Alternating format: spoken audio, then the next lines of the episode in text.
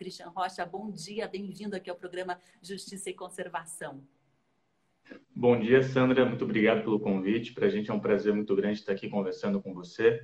É, e claro, nesse momento difícil, um momento de pandemia, onde qualquer ajuda é, é essencial para a gente ajudar a combater esse problema que hoje é um problema mundial, né? E, Christian, eu queria que a gente explicasse, acho que é importante para quem ainda não conhece né, essa startup Robô Laura, do que se trata esse mecanismo de inteligência artificial que vocês desenvolveram aqui no Estado. Perfeito. Uh, primeiro, falando um pouco sobre a Laura. A Laura é uma startup focada em inteligência artificial em saúde. Ela é uma startup que já existe desde 2016 e, inicialmente, nós focávamos muito em hospitais. Então, no monitoramento dos pacientes dentro do hospital. Precisa a gente lembrar que a saúde é uma linha do tempo, né? Tudo aquilo que a gente faz hoje vai ter um efeito amanhã. No caso dos pacientes internados, se esses pacientes começam a piorar e se nada for feito, esses pacientes podem ir a óbito em poucas horas. Então, é extremamente importante nesses casos você conseguir monitorar os pacientes e, caso haja um risco com esses pacientes, avisar a equipe assistencial, a equipe médica sobre aquele risco com aquele paciente. Essa é a principal premissa uh, da Laura e como a Laura funciona nos hospitais. Ela coleta as informações do paciente em tempo real e, através da inteligência artificial, ela alerta a equipe médica ou a equipe assistencial sobre os riscos dos pacientes. A, a partir do momento que o coronavírus começou a se espalhar uh, pela China, começou a se espalhar pela Europa também, onde a gente teve, onde a gente teve aquela grande explosão na Itália e depois na Espanha, nós começamos a imaginar como a gente poderia usar essa inteligência artificial da Laura, que já é usada em hospitais. Hoje já são aproximadamente 30 hospitais aqui no Brasil que usam essa tecnologia, que usam essa inteligência artificial para detectar os pacientes em risco. E a gente começou a pensar como nós podemos usar essa tecnologia para também ajudar os hospitais é, e também as secretarias municipais de saúde, que o sistema público seria altamente afetado. A gente começou a imaginar como nós poderíamos adaptar essa tecnologia para o uso uh, do coronavírus. Então, o que nós fizemos foi adaptar essa tecnologia para conseguir fazer a triagem e acompanhamento dos casos de coronavírus, mas nesse caso nós focamos nos pacientes que ainda não estavam hospitalizados. Então, assim, a gente começou a fazer triagens remotas, a fazer programas de telemedicina, por exemplo, onde nós conseguimos aproximar o serviço de saúde da população. E assim, através do pronto atendimento digital, que é a solução que nós lançamos para monitorar os pacientes uh, com risco de coronavírus, o paciente pode entrar, por exemplo, uh, no site do seu hospital ou no canal oficial do seu hospital, fazer uma triagem, por exemplo, de sintomas e assim uh, ter, digamos assim, um endosso da, desse próprio sistema de inteligência artificial, se esse paciente deve ir para um hospital ou se ele pode aguardar em casa, por exemplo. E, claro, a partir do momento que esse paciente faz a triagem, essa informação com todos os sintomas do paciente já vão para a Secretaria Municipal de Saúde ou para o hospital que é responsável por aquele paciente. E assim, é, aquela equipe responsável de saúde para aquele paciente vai poder entrar em contato com aquele paciente para fazer uma teleorientação ou até uma teleconsulta, né? Então, aqui a gente tem a possibilidade de atingir uh, os serviços de saúde de maneira totalmente digital e a é um clique de distância. O que a gente sempre fala é que a gente não precisa deixar para amanhã o que pode ser feito agora. E a saúde é extremamente importante e agora, com a digitalização, não se há necessidade de ir para um hospital para fazer uma triagem sobre o coronavírus. Isso pode ser feito de maneira digital, de maneira online. E essa é a principal proposta do pronto atendimento digital, uma tecnologia que já está sendo usada em cinco cidades, vai ser expandida de maneira muito forte agora, e já está sendo usada em mais de 12 hospitais. Só que em Curitiba, Sandra, é importante comentar isso, já foram mais de 40 mil pessoas atendidas por essa plataforma, através da assistente digital. Então, imagina, né, se a gente não tivesse tecnologia aqui em Curitiba para conseguir absorver todas essas questões, uh, a gente precisaria de um corpo assistencial muito grande, uma, uma equipe assistencial muito grande para conseguir dar conta de todas essas perguntas e todas essas triagens, né? Exatamente, né, Christian? Porque esse foi um dos desafios imposto pela pandemia, que é esse distanciamento social. Agora, os médicos, profissionais de saúde, enfermeiros eh, e, a equipe técnica também dessas unidades de saúde não tem como manter a, o distanciamento social de pessoas com sintoma e acabam se colocando em risco, né? Há, então, mortes até de profissionais de saúde por causa dessa doença terrível. E o Robolaura, essa tecnologia, esse pronto atendimento digital, à distância, nessa telemedicina, digamos assim, facilitou muito, né, esse distanciamento em casos em que não haveria necessidade de um atendimento presencial. É isso? Ah, em casos em que a pessoa podia fazer esse acompanhamento à distância.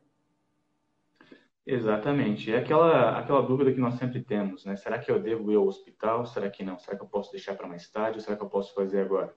Então, a ideia do PA Digital é conseguir aproximar esse serviço de saúde. Então, através dessa tecnologia, você pode já ter acesso aos serviços de saúde de maneira digital, de maneira remota, na sua casa.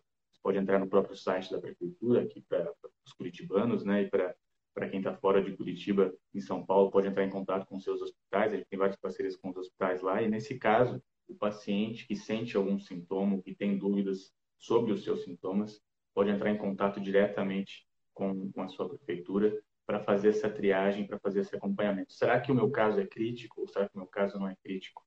Uh, qual é a minha gravidade?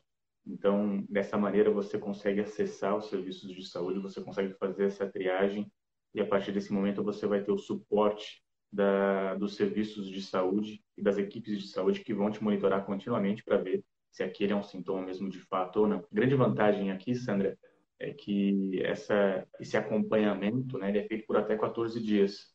Muitas vezes os uh, sintomas do coronavírus são uh, mais, digamos assim, menos fortes no início da, da infecção e eles podem se tornar mais fortes depois. Né? Então, aqui o que a gente faz é conseguir uh, fazer o acompanhamento do paciente por até 14 dias e o paciente vai conseguir fazer uma triagem, e essa triagem é feita de maneira totalmente digital, também por WhatsApp, por até 14 dias a partir do momento que aquele paciente faz a triagem. Então, aqui a gente tem a, a grande vantagem de conseguir estender um serviço de saúde e que é um acompanhamento digital de saúde. Né? Então, a partir do momento que o paciente faz essa triagem, ele vai ser acompanhado por essa tecnologia por até 14 dias e caso seja identificado algum risco, as equipes de saúde responsáveis por aquele monitoramento já vão entrar em contato com esse paciente para tentar endereçar ou fazer uma teleconsulta ou já sugerir para esse paciente para uma unidade de pronto atendimento. E assim, como uh, você sempre fala, a gente consegue aproximar o serviço de saúde da população, que esse é o nosso maior interesse.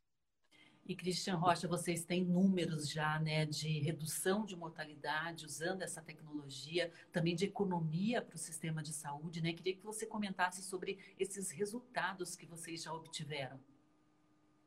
Perfeito. É, sempre quando você faz um estudo sobre a aplicação de uma nova tecnologia, é, é uma, uma ideia muito comum a, gente tentar fazer uma abordagem para entender qual foi a, a, redução de custos que nós tivemos ou até qual foi a, a eficiência, o aumento na eficiência assistencial, na eficiência clínica.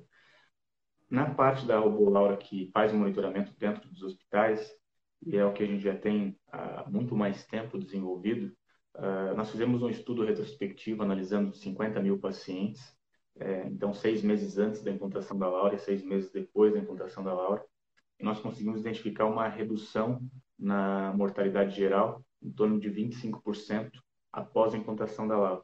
A gente sempre fala que esse não é um resultado da Laura, mas é um resultado das equipes assistenciais dos hospitais, ou melhor, é um resultado dos hospitais, que através da ferramenta Laura, ferramenta de tecnologia para identificar os pacientes em risco, conseguiram atingir essa redução. A Laura é uma ferramenta, é um meio para que a gente possa atingir essas reduções.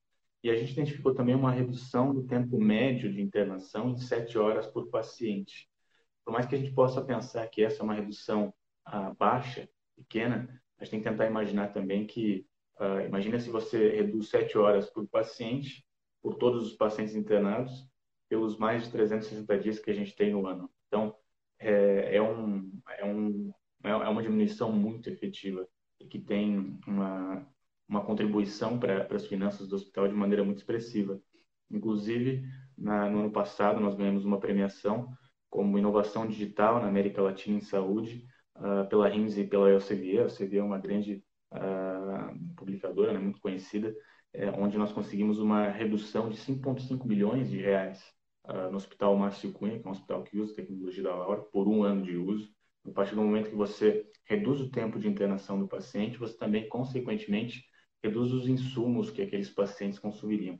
E assim a Laura consegue uh, fazer uma redução também nos custos que aquele hospital, com aquele sistema de saúde teria. Então, nesse caso, nós tivemos uma, tivemos uma redução de 5,5 milhões de reais. analisando 12 meses. Agora, o próximo passo, claro, é a gente conseguir analisar também como, como é essa redução para esses casos de coronavírus, para essa nova tecnologia. A gente precisa de, de mais tempo, né, para que a gente tenha robustez estatística, digamos, para conseguir comparar o antes e o depois, mas a gente com certeza vai fazer esse estudo nos próximos meses.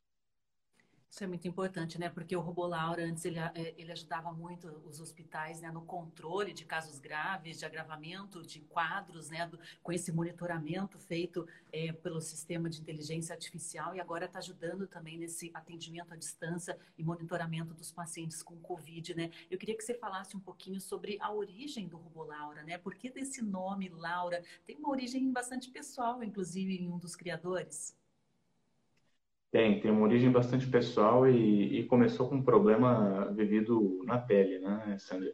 Então, o que acontece é que eu, eu pessoalmente, eu não sou da área de saúde, eu pelo menos não era. Eu sou da área de, de ciência da computação, de inteligência artificial, e a partir do. Em 2016, eu conheci o, o Jackson Pressato, que hoje é um dos criadores da Laura, né, um dos cofundadores da Laura, e conheci um pouco melhor a história dele. Ele é o que está aparecendo aí agora, né? É, ele tinha uma filha que se chamava Laura e a Laura estava internada em um hospital aqui em Curitiba. Ela tinha 18 dias de vida é, e ela começou a piorar. Ela começou a ter uma deterioração clínica. No hospital, a gente sabe que o hospital é um ambiente caótico, né? Você tem uh, vários pacientes internados, você tem uh, médicos saindo e entrando, enfermeiros saindo e entrando. Então, uh, o que aconteceu foi que nesse hospital uh, a Laura começou a piorar, a Laura começou a ter uma deterioração clínica e ninguém identificou que a Laura estava tendo essa deterioração. E no hospital você tem várias informações, você tem o sinal vital do paciente, você tem os exames, você tem o histórico clínico do paciente, são várias informações que estão desconectadas, elas não estão no mesmo lugar.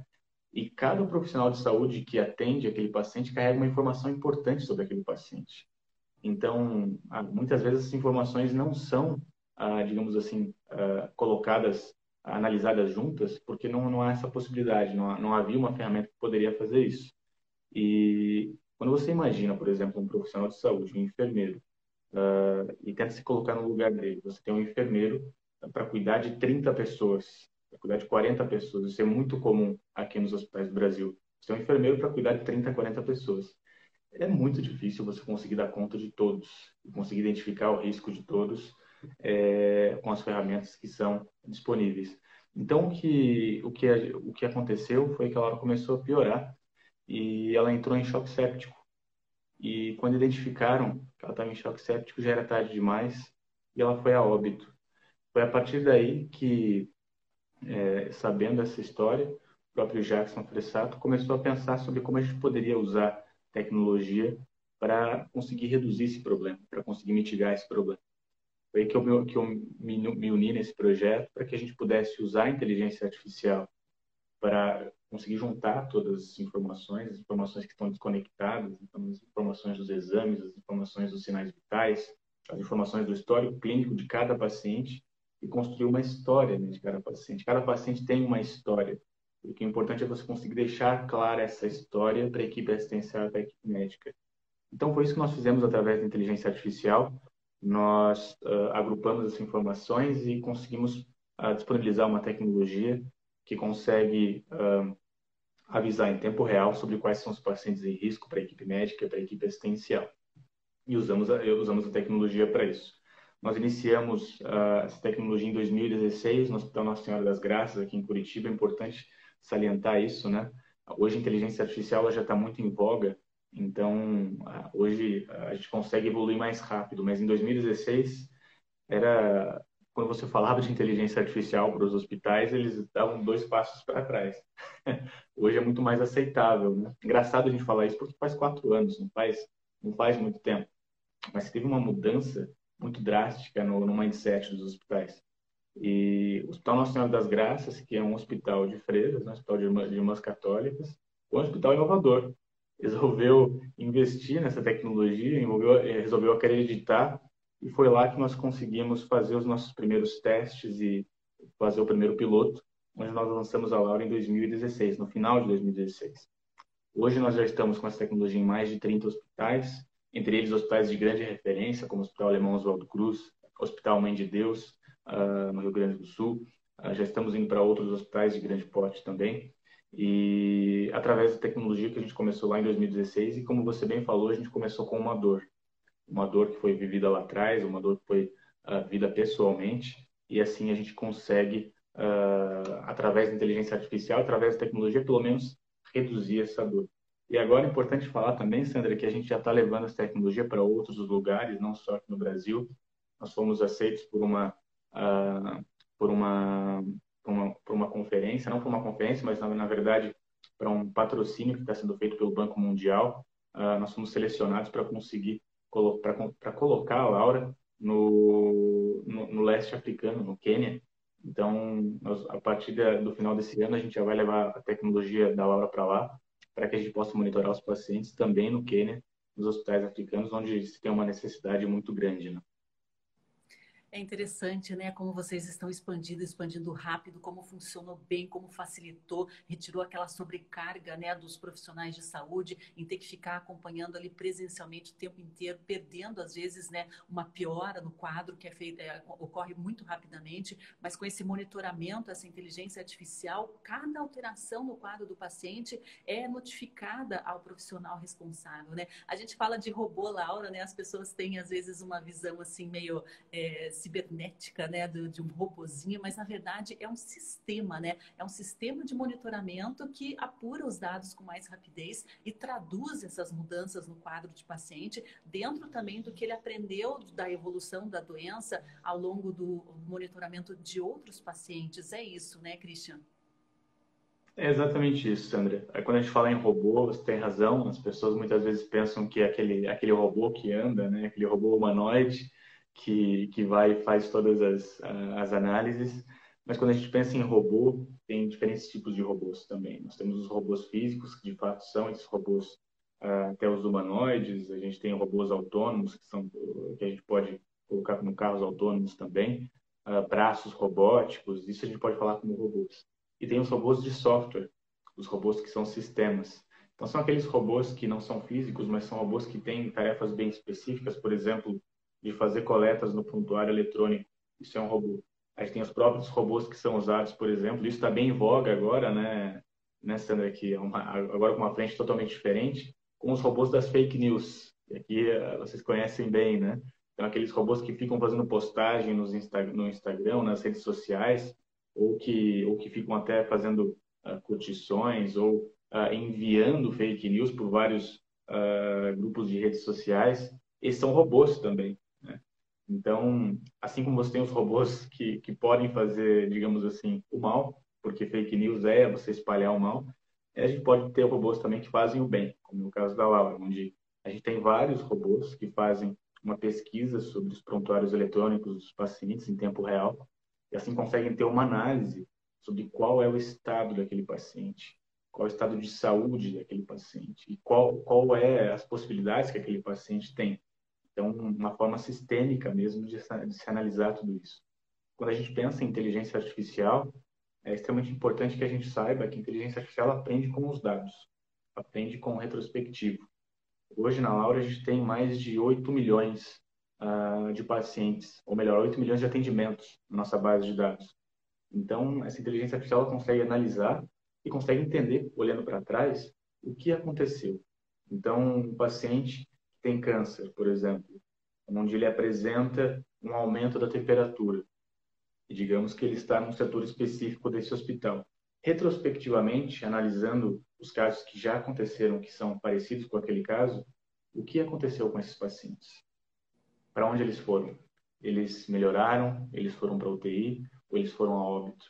E através da inteligência artificial, a inteligência artificial consegue aprender isso, consegue reconhecer qual é a probabilidade maior olhando para o paciente agora, para avisar a equipe assistencial, olha, esse paciente aqui tem um alto risco de óbito, por exemplo. Então é isso que a Laura faz, é conseguir analisar o histórico dos pacientes e conseguir dar essa visão para a equipe médica, para a equipe assistencial, de quais são os casos de risco. Muito legal, né? A tecnologia usada a favor da saúde tem muita diferença alvas aí nesses quatro estados que já implementaram implementaram esse, esse sistema com o Robô Laura, com o pronto atendimento digital. Cristian Rocha, queria agradecer a sua disponibilidade de conversar aqui com a gente hoje. Se quiser dar um último recado aí para o pessoal que está nos acompanhando, via Instagram, via Facebook, via YouTube também, via Rádio Cultura de Curitiba. Dá um alô aí para o Jonas Moreno, nosso sonoplasta lá da Rádio Cultura. Bom dia, Jonas. Saudades de você, hein? Então, Christian, se tiver mais algum recado a respeito do que as pessoas precisam saber a respeito do, da inteligência artificial, da Covid neste momento, que você tem a dizer, fique à vontade. Bom, Sandra, primeiro eu queria agradecer por essa oportunidade. Para a gente é uma, uma grande alegria poder ter essa oportunidade de conversar com vocês e poder falar sobre a, sobre a tecnologia uh, e sobre como a tecnologia pode ser usada a favor da saúde. A gente está vendo um movimento muito grande na digitalização da saúde aqui, não só no Brasil, mas no mundo todo. É importante falar que esse movimento da digitalização da saúde ele já aconteceria naturalmente, mas ele demoraria talvez cinco anos, talvez até um pouco mais, né? Agora, com o coronavírus, a gente tem uma urgência para que a gente tenha serviços de saúde mais eficientes e, através da tecnologia, a gente consegue fazer isso. Então, um processo que iria acontecer em anos, agora está acontecendo em meses. É, e, através da tecnologia, a gente pode aproximar os serviços de saúde da população. Um, aqui, o, o, recado que eu deixo é caso uh, haja algum sintoma, caso tenha alguma dúvida sobre uh, os casos de coronavírus, que em Curitiba é possível você acessar isso através da própria prefeitura de Curitiba, pelo site da prefeitura de Curitiba, fazer uma triagem, por exemplo, específica em relação a esses sintomas e assim ter esse acompanhamento digital.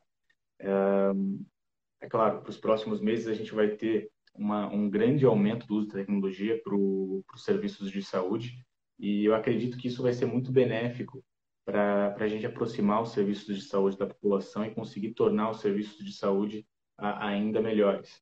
Então, queria agradecer a oportunidade de, de, conversar com vocês hoje. E caso tenha alguma dúvida, vocês podem entrar no site da Laura, uh, laura-br.com. Lá a gente tem todo o detalhamento dos nossos produtos e assim vocês podem entrar em contato com a gente. Caso vocês tenham alguma dúvida, queria agradecer aqui de novo a oportunidade de conversar com vocês hoje.